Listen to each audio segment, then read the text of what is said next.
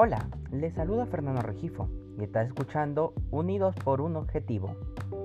En esta oportunidad hablaremos acerca de la contaminación del aire, conocer su definición, situación actual, sus causas y qué acciones debemos emplear en el hogar para mitigarlo. Sin más que decir, comencemos. Debemos entender como contaminación del aire a la presencia de materias o formas de energía en el aire que pueden suponer un riesgo, daño o molestia de diferente gravedad para los seres vivos.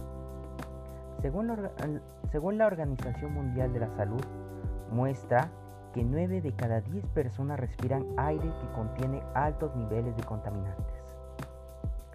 Las consecuencias de la contaminación atmosférica destacan la destrucción de la capa de ozono, el desarrollo de enfermedades, afecciones en los seres humanos y la biodiversidad, así como la pérdida de visibilidad en zonas de grandes concentraciones o la aparición de olores desagradables.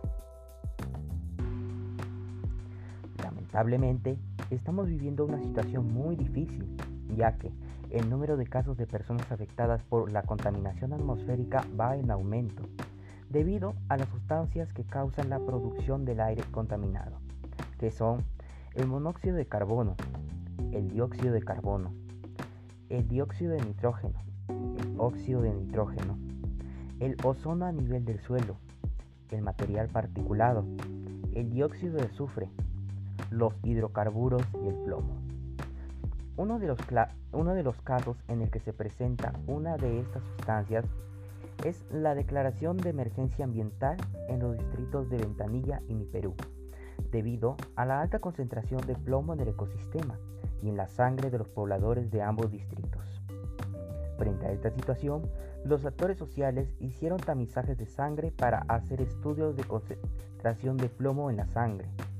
Se encargaron de realizar estudios sobre los niveles de contaminación del agua, aire y del suelo.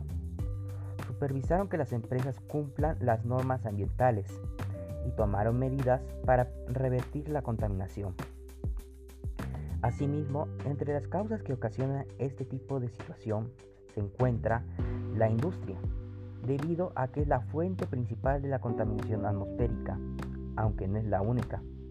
La quema de carbón por parte de centrales eléctricas o aquellas plantas basadas en diésel son dos de las fuentes de emisión más frecuentes y nocivas. De la misma manera, aunque en menor medida en comparación con las anteriores, los procesos industriales y el uso de solventes en industrias químicas contribuyen a la contaminación del aire y el calentamiento global. El transporte, porque cerca del 25% de todas las emisiones de CO2 relacionadas con la energía provienen del transporte. Estas emisiones producen aproximadamente cerca de 400.000 muertes prematuras al año por la mala calidad del aire, la mitad de ellas son consecuencia de la emisión de diésel debido a la emisión de óxido de nitrógeno. En las áreas urbanas con, con grande concentración de población resulta impredecible trabajar en políticas que contribuyan a la reducción de la contaminación del aire, por ejemplo, mediante el uso de combustibles más limpios o la implementación de medios de transporte movidos por medio de energías renovables que no sean nocivas para las personas la agricultura, que actualmente es muy dependiente de los productos químicos que llegan a afectar la capa de ozono, tanto directa e indirectamente. Directamente por el uso de pesticidas que son peligrosos para la capa de ozono, como el bromuro de metilo. Igualmente, los fertilizantes químicos contribuyen en la generación de óxido nitroso. Además, al generar indirectamente procesos de eutrofización, se reduce la producción de oxígeno en aguas dulces y marinas. Los residuos, que son aquellos materiales o productos cuyo propietario o poseedor desecha y que se encuentran en estado sólido o semisólido, líquido o gaseoso, y que se contienen en recipientes o depósitos. Se calcula que el 40% de los residuos generados en el mundo y los desechos orgánicos se queman al aire libre, genera emisiones a la atmósfera de dioxinas nocivas, furanos, metano y carbono negro. Una problemática que afecta especialmente a aquellas regiones o zonas que están en proceso de urbanización o a países en vías de desarrollo. Y los hogares, que desde el ámbito doméstico la contaminación del aire es nociva en dos maneras. Por un lado, porque es el aire que las personas respiran en sus hogares de manera directa, produciendo a medio y a largo plazo enfermedades respiratorias. Por otro lado, porque repercute en el aire exterior. Las mujeres y los niños son quienes más están expuestos al riesgo. De acuerdo a, de acuerdo a la OMS, 3.800.000 personas mueren prematuramente cada año por la contaminación del aire doméstico. El 18% de las muertes deben, se deben a accidentes cerebrovasculares, el 27% de cardiopatías isquémicas, el 20% de energía pulmonar obstructiva crónica, el 8% de cáncer del pulmón y el 27% por neumonía. La fuente de esta contaminación proviene de la quema de madera y combustibles fósiles para actividades como cocinar, calentar o iluminar los hogares. Pero todo esto podemos frenarlo, depende de nosotros.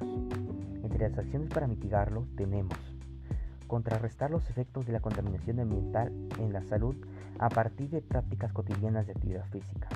Esta acción nos apoyará en el fortalecimiento de nuestro sistema inmunológico, suministra oxígeno y nutrientes a los tejidos y ayuda a que el sistema cardiovascular funcione de manera más eficiente.